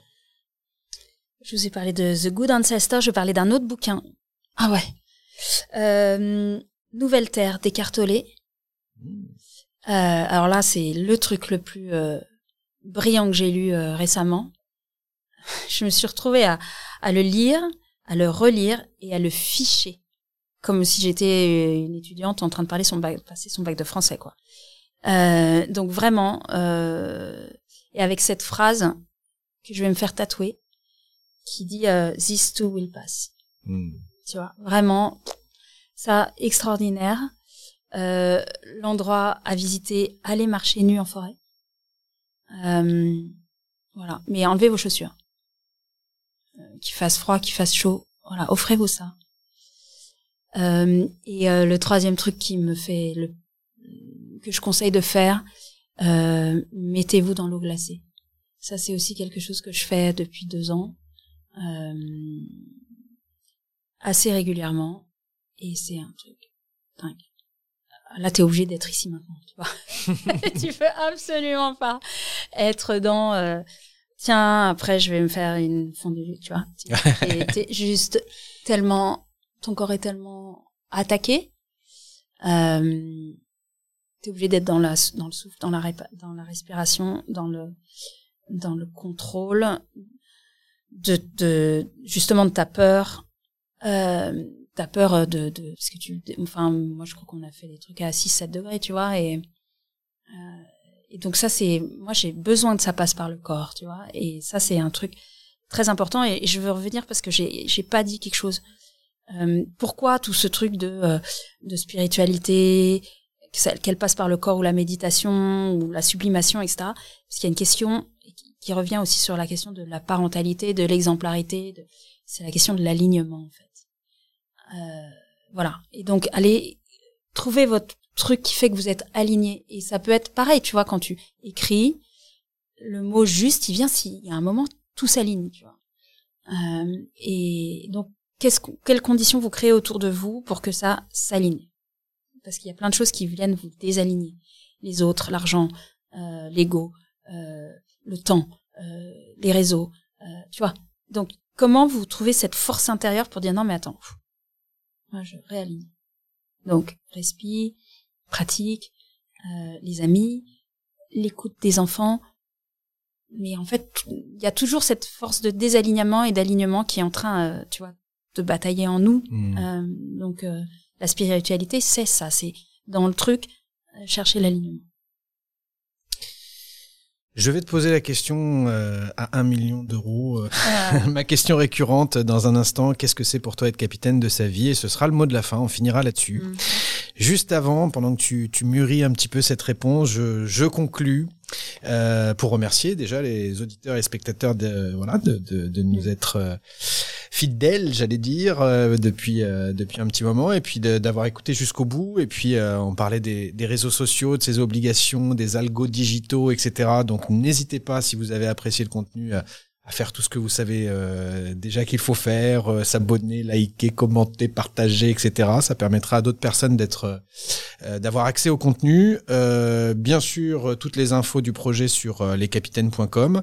Et puis une petite euh, annonce particulière, peut-être d'appel à témoins ou d'appel en tout cas à, testeurs, puisque euh, j'ai envie de, composer euh, des réflexions une introspection guidée un petit peu à travers des audios et euh, je teste un nouveau module qui s'appelle donc faire le point, faire le bilan, faire le bon constat et définir ses priorités euh, à travers euh, du contenu euh, que, que j'espère inspirant et je je cherche des personnes pour voir est-ce que euh, est-ce que ça parle, est-ce que ça ne parle pas dans les sujets et puis dans dans l'expérience que je propose. Donc si ça vous intéresse d'y participer, euh, envoyez-moi un, un email, un message sur euh, baptiste@lescapitaines.com et puis je vous donnerai accès gracieusement à ça. Et en échange, euh, si vous pouvez me donner votre retour, ce sera très constructif. Voilà, j'ai une petite euh, citation aussi que j'aime bien euh, partager en fin d'épisode. Euh, j'ai choisi ici euh, celle de Fabio Volo qui disait j'ai longtemps attendu que ma vie change. Je sais maintenant que c'est elle qui attendait que moi je change. voilà, je trouvais que ça correspondait bien à notre thématique du jour. Encore un grand merci Flore. Et je te laisse donc ce mot de la fin. Qu'est-ce que c'est pour toi être capitaine de sa vie? Eh bien, je crois que pour moi, être capitaine de sa vie, c'est euh, savoir que son cap, c'est c'est sa joie. C'est de pas lâcher sur la joie. Donc pas lâcher le cap de la joie. La joie, c'est pas la gratification immédiate, c'est pas la c'est pas la satisfaction, c'est pas c'est même pas l'excitation, c'est quelque chose de bien plus profond. Et donc voilà, être capitaine de sa vie, c'est choisir la joie. Merci Flore Vasseur.